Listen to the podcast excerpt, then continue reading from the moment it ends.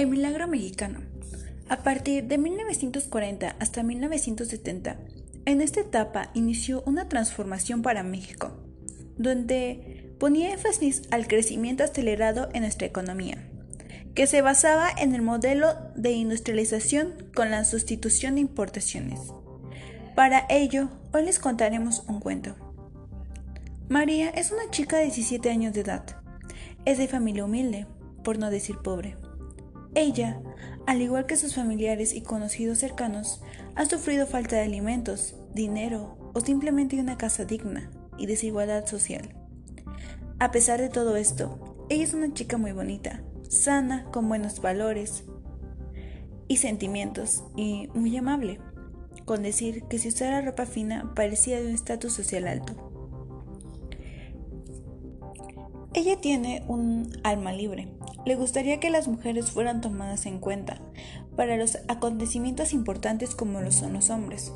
Aunque no es así, nosotras no podemos ser tomadas en cuenta, solo los hombres. A ella le enfadaba que solo la mujer tenga derecho a estar en casa, atendiendo a su esposo, a sus hijos o a sus hermanos, sin fin Parecía que nada iba a mejorar, hasta que llegó el año de 1940, donde por primera vez en muchos años las esperanzas para los mexicanos habían mejorado. El desarrollo estabilizador se puso en marcha. La familia de María estaba muy contenta, pues por muchos años estuvo mal la sociedad. Las oportunidades eran realmente muy pocas. Pero no solo para ellos. Todos los mexicanos, sus vidas estaban mejorando, aunque ella constantemente se preguntaba en qué consistía o por qué estaba escurriendo esto. Así que cierto día su padre estaba hablando con su hijo y le comentó lo siguiente. Fue a partir de la Segunda Guerra Mundial que México comenzó a crecer y a tener relación comercial con Estados Unidos de América y se convirtió en el principal comprador de industria prima y nos da máquinas de producción, maquinaria, vehículos para la agricultura, la industria, los servicios y las obras públicas. Fue así como los empleos aumentaron. Necesitaban muchos, muchos empleados. Tanto a su padre como a su hermano los contrataron en una industrializadora. Pero como siempre, a María le tocaba estar en casa, cuidando a sus hermanos, y ayudando. Una rutina diaria que ella era llevarles de comer a su hermano y a su padre. Pero en realidad esto no le molestaba, pues siempre veía a un chico, el cual al parecer estaba interesado en ella. Siempre la observaba fijamente y ella se ponía nerviosa y colorada. Pero no ocurría nada más, solo se miraban y después de un rato se ignoraban a pesar de que ella le parecía un chico muy interesante y a él una chica muy bonita y adorable. El nombre de ese chico era Andrés y María lo descubrió porque cierto día sus empleados lo llamaron joven Andrés. Así también se dio cuenta de que no era de su mismo estatus social. Esta situación la puso muy triste. Sin embargo, a Andrés cada vez que la veía le gustaba más y más, hasta que se animó a hablarle. Cierto día, María iba muy rápido al trabajo de su padre, porque ya se le había hecho tarde para llevarles de comer, cuando se tropieza con un trabajador y lo insulta. Ella realmente estaba muy nerviosa, hasta que se percata de que es el joven Andrés, la pena que sintió la pobre.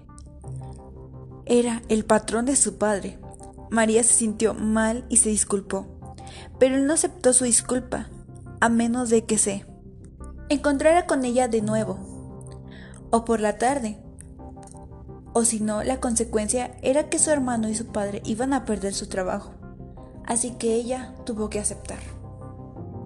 Ella se preparó para verlo. Se puso un vestido frondoso floreado, una blusa que mostraba su belleza y dos trenzas que marcaban su bello rostro. Y así fue. Primero fueron amigos, después se enamoraron, y así como su amor crecía, México evolucionó y se convirtió en una nación moderna industrializada. Todo esto fue posible gracias al trabajo de los mexicanos y a la exportación e importación de bienes.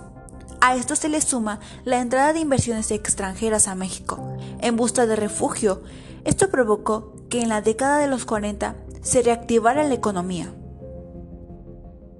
Andrés constantemente llevaba a María a uno de los primeros restaurantes y después iban a centros nocturnos, aunque era increíble cómo sus padres no se daban cuenta que ella no estaba, pues siempre se la encontraba encerrada en su cuarto.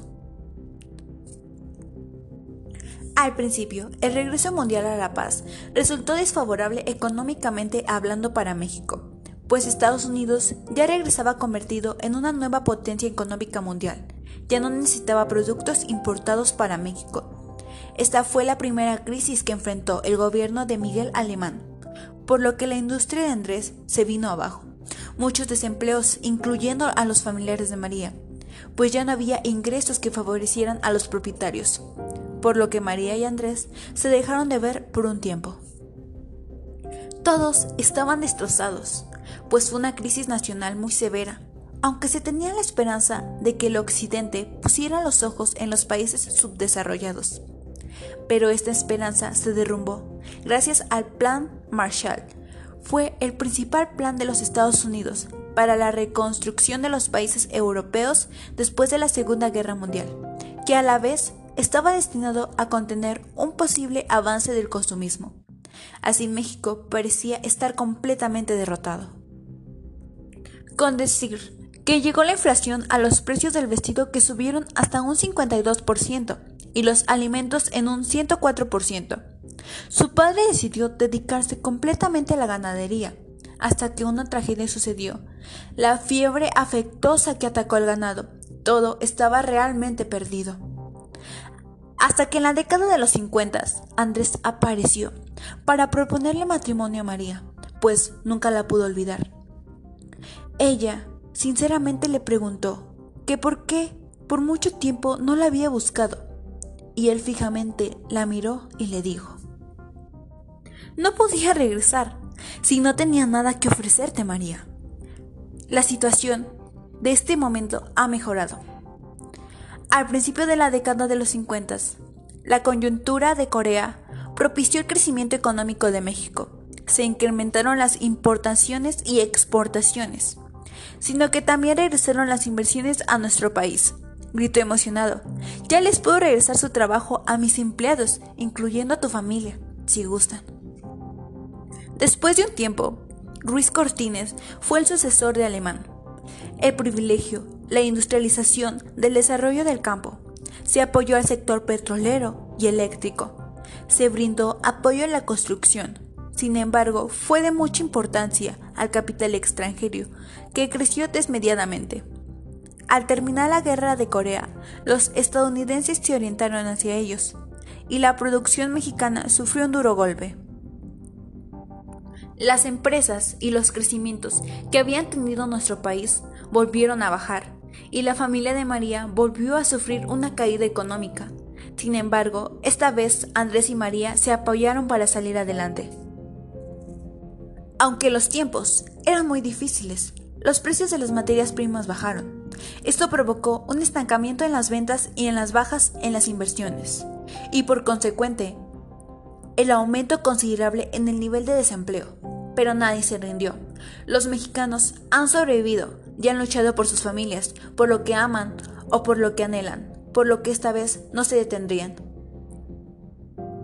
En 1954, la política económicamente se dirigió hacia la producción nacional a partir del incremento del gasto público, apoyos fiscales, la agricultura comercial y por último llevado a cabo la devaluación del peso.